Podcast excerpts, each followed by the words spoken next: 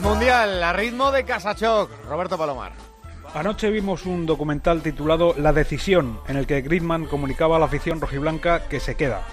Por la tarde vimos un documental llamado La Presentación, que bien podría titularse Alta Traición o ¿Qué he hecho yo para merecer esto?, según el bando en el que cada uno se alinee. En ese documental, Florentino Pérez y Lopetegui daban normalidad a una situación grotesca y de paso sacudían estopa a Rubiales, convertido hoy ya en el calvo más famoso de España después del calvo de la lotería. Pero el documental que nos interesa de verdad es uno titulado El debut.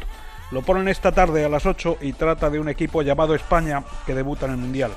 Parece un partido residual, clandestino, en medio de tanto ruido, pero en realidad es lo único que nos importa al menos a aquellos a los que nos gusta el fútbol, a los que seguimos viendo este vendido deporte con la ingenuidad de los partidos de patio de colegio en el recreo, aquellos a los que nos duele todavía el 5-1 de Holanda en Brasil, el codazo de Tasotti a Luis Enrique, o nos deleitamos con el cabezazo de Puyol a Alemania o el gol de Iniesta, aquellos que creemos que en medio de tanto desbarajuste lo importante es ganar, ganar y ganar y volver a ganar.